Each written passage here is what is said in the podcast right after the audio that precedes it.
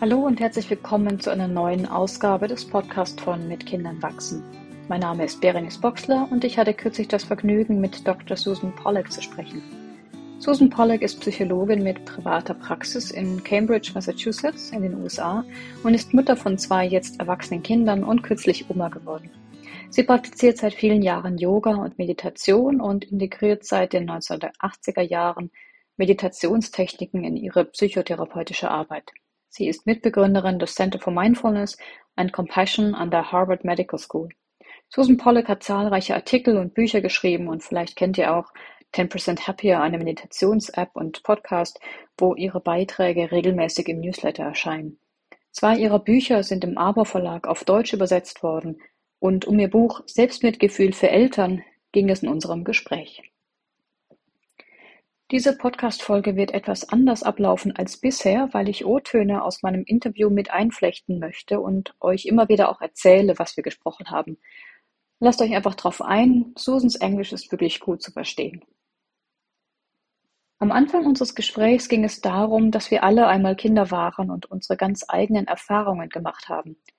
Wenn wir nun selbst Eltern werden, dann wissen wir oft ziemlich genau, was wir unseren Kindern mitgeben möchten, was wir tun und wie wir sein möchten – und wie auf gar keinen Fall. Ja, und dann kommt der Stress und der Alltag und wir ertappen uns dabei, unsere eigenen Ansprüchen nicht gerecht zu werden. Ich auf jeden Fall tat und sagte Dinge, die ich eigentlich nie machen wollte. Dann kommen die Scham und Schuldgefühle und ich habe Susan gefragt, weshalb es so schwer ist als Eltern.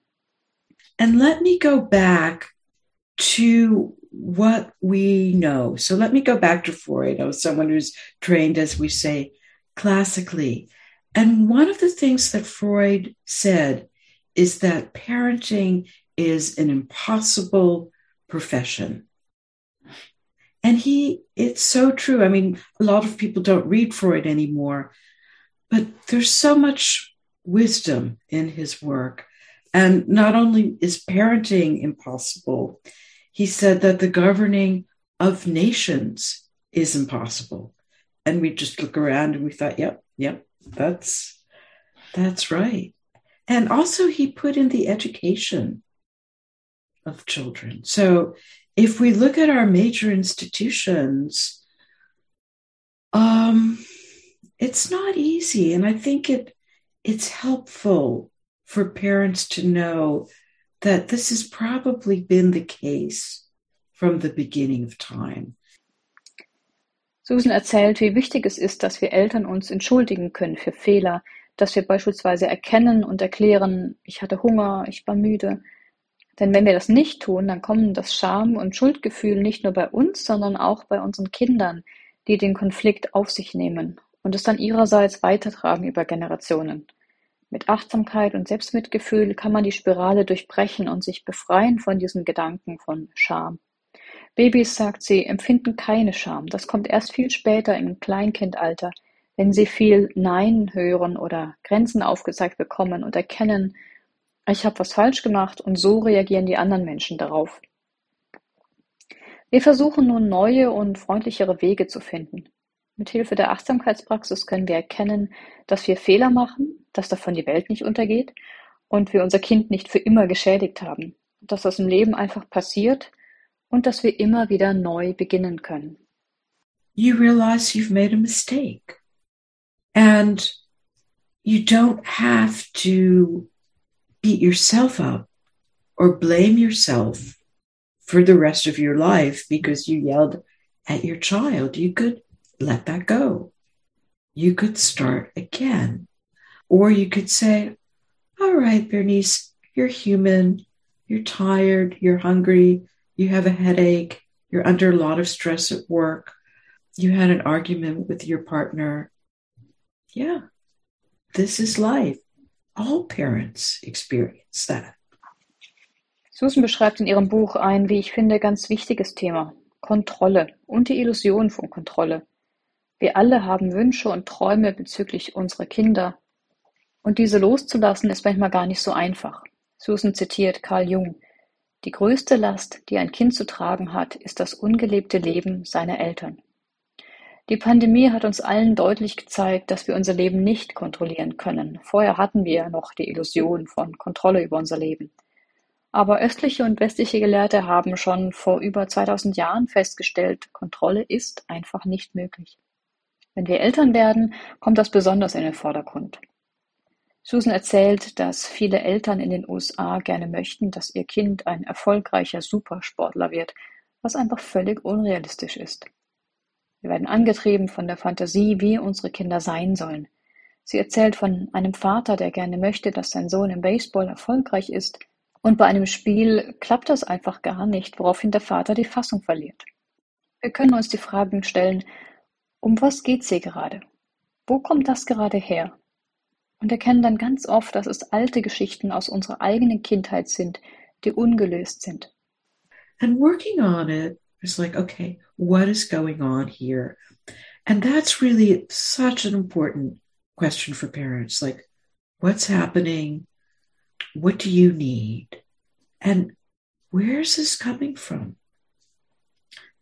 And as the dad began to reflect on why he got so angry at his son for not hitting a home run, you know, when the bases were loaded, he realized that that was from his childhood. Hmm. That was an unresolved issue. I mean, his father put him down because he wasn't a good enough athlete and he felt like a failure. So, so much of this is baggage we carry from our childhoods. And one of the things we'd like to say is that a moment of, of mindfulness or a moment of compassion can really shift your day or and or shift your life. Susan erzählt auch davon, wie sie ihren Traum von der Ballerina an ihre Tochter weiterzugeben versuchte. Natürlich erfolglos, denn es war ja nicht der Traum der Tochter. Es ist wichtig, in Berührung zu bleiben mit den eigenen Träumen, die nicht erfüllt wurden. Auch dass unsere Kinder erfolgreich, in allem gut sind, beliebt und so weiter, das sind einfach unrealistische Wünsche. Wir können einfach nicht in allem gut sein. Es kann helfen zu sehen, dass wir oft möchten, dass unsere Kinder unsere Defizite ausgleichen unsere unerfüllten Träume leben. Was sind deine Träume? Was wolltest du tun und hast aufgeschoben? Wie können deine zentralen Werte deine tiefste Sehnsucht nach Lebenssinn widerspiegeln? In der Mitte von Susans Buch gibt es einen kleinen Schatz, den Cocktail aus Achtsamkeit und Mitgefühl, der uns durch den Tag bringt. Ein alkoholfreier Cocktail, der dem Leser und der Leserin helfen soll, an einem stressigen Tag bei Trost zu bleiben, wie sie schreibt. Es geht hier um winzige, kleine Momente der Achtsamkeit, aber ganz oft. Denn wer hat schon Zeit, eine halbe Stunde am Tag zu meditieren? Susan nennt ein paar Beispiele aus ihrem Cocktail, in welchen es zum Beispiel um Bewegung geht, um Beziehung, Situationen im Auto oder beim Kochen. I found that getting, like when my kids were school age, getting the kids out the door was really hard because they would start fighting, they would forget things. Uh, where are my socks? Where's my book? Where's my backpack? So I came up with some practices to do in the car on the way when the kids would fight. I mean, silly, funny things we could do at a stoplight, for example you know, silly animal noises you could make when the red light stopped you. You know, could you be a bear or could you be, you know, a dog or I don't like this red light, hmm. you know, and then the kids would laugh and then the light would change, you know. So just bringing in fun things to do during the day. And then sometimes, you know, if you then go off to work, can you take a moment? I mean, everyone's working from home these days.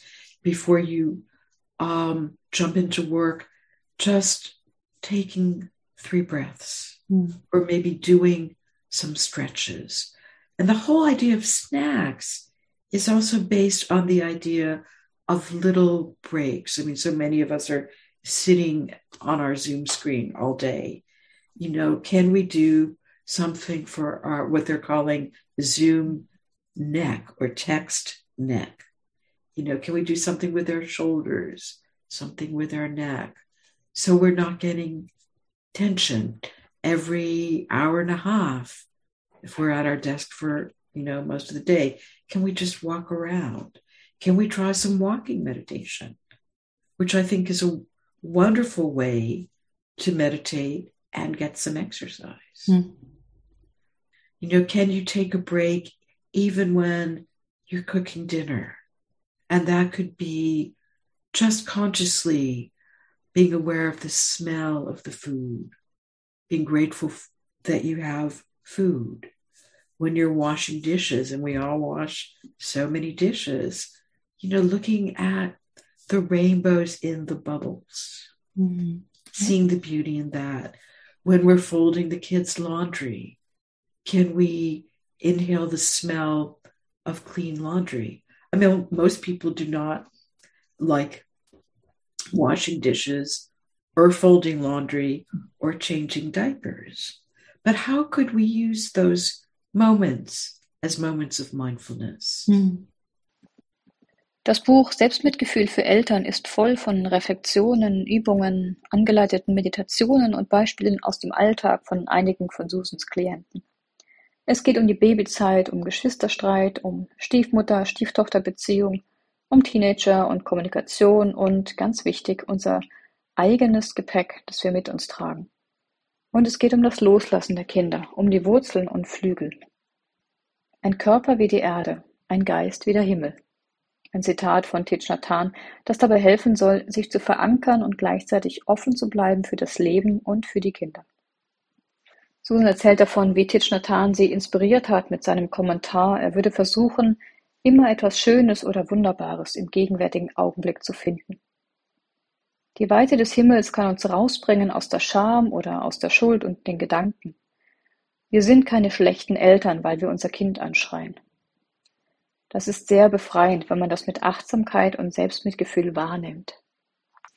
Ein weiteres inspirierendes Zitat aus dem Buch ist der Satz Dein Job als Mutter oder Vater ist es, den Kindern beizubringen, ohne dich in der Welt zu überleben. Und schließlich geht es um Dankbarkeit, um die Selbstwertschätzung unserer guten Eigenschaften, um die Verbundenheit und um das Anerkennen unserer Interdependenz. Das Buch Selbstmitgefühl für Eltern, Sorge für dein Kind, indem du für dich selbst sorgst, ist eine Schatztruhe voller Wärme, Verständnis und Weisheit, reich an Hilfsmittel und konkret anwendbaren Übungen inklusive einiger Audio-Downloads von längeren Meditationen wie zum Beispiel sich um sich selbst kümmern, du musst nicht alles kontrollieren, die warme Decke oder das Gepäck, das wir erben, sehr schön eingesprochen von Julia Süßmann, die ihr auch aus anderen Podcast-Folgen schon kennt. Das Buch ist im Aber Verlag erhältlich und ist wärmstens zu empfehlen. Den Link findet ihr in den Show Notes.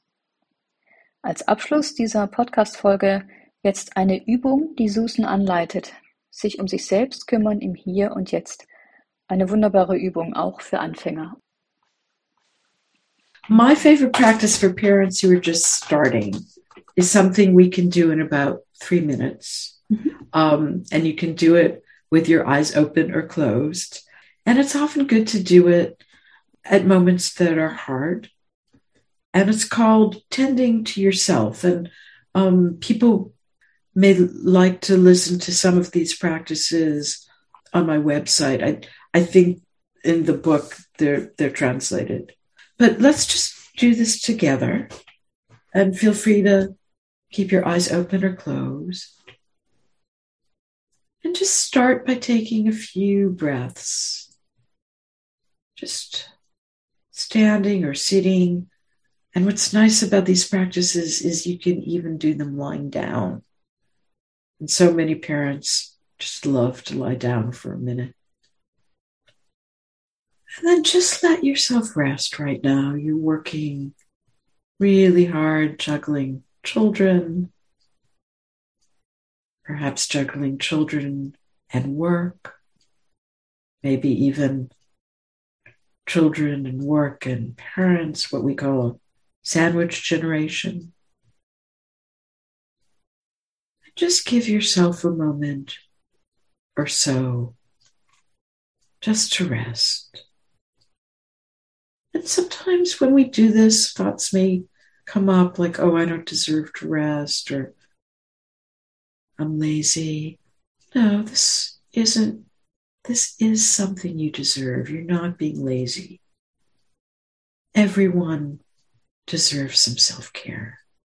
Otherwise, we just get burnt out.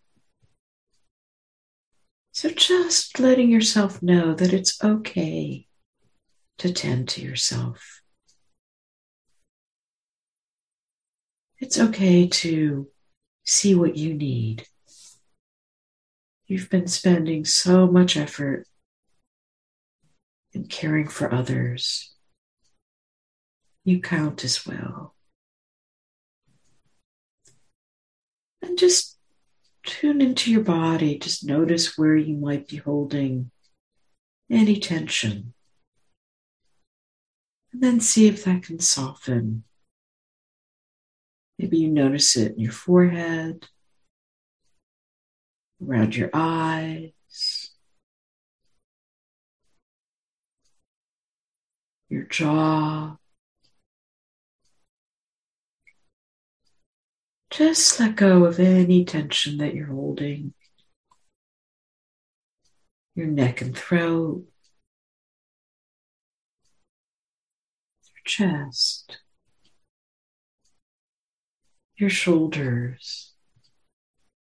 Sometimes, as parents, we're so busy and we have so much that we're carrying. It's almost like our shoulders go up to our ears with tension.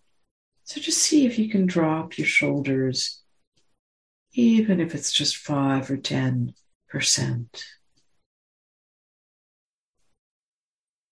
And just letting go of any tension in your arms or your hands, letting your hands soften. Then moving into the belly. Often, once we tune into our belly, we realize that there's a lot of tension or tightness in the belly.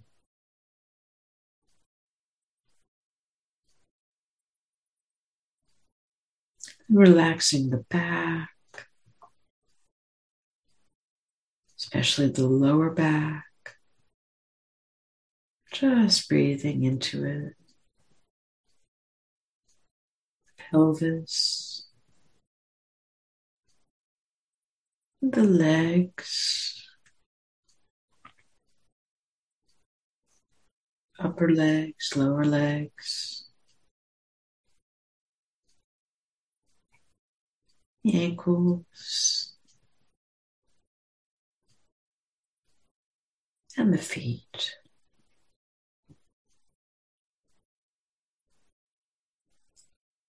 And then, if you like something that some people like, others don't, is just to give yourself a hug if that feels all right. Or perhaps put your hands on your neck or your jaw any place that you've noticed some tightness. Sometimes people like to put a hand on their heart and a hand on their belly.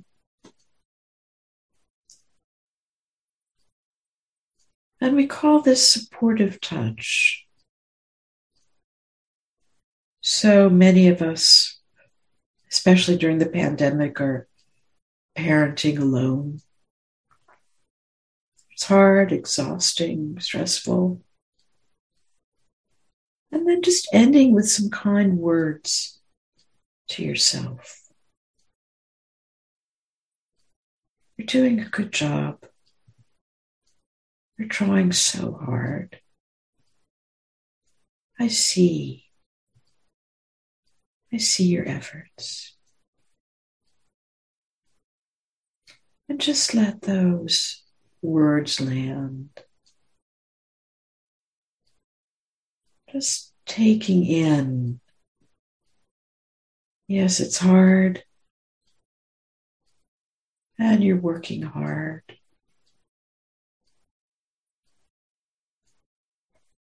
And see if you can, even for a second or two or three, just appreciate all that you're doing. Because often our kids don't appreciate it, our partners don't appreciate it. But let yourself appreciate and tend to yourself. Just take that in, let it land.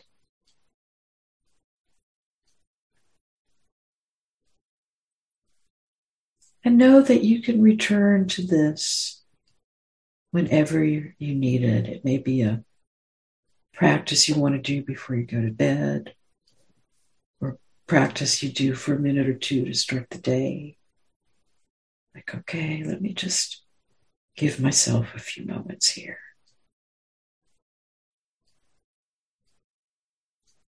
And then take a few deep breaths. Feel like you can bring that warmth and that kindness into your body. And then when you're ready, just slowly open your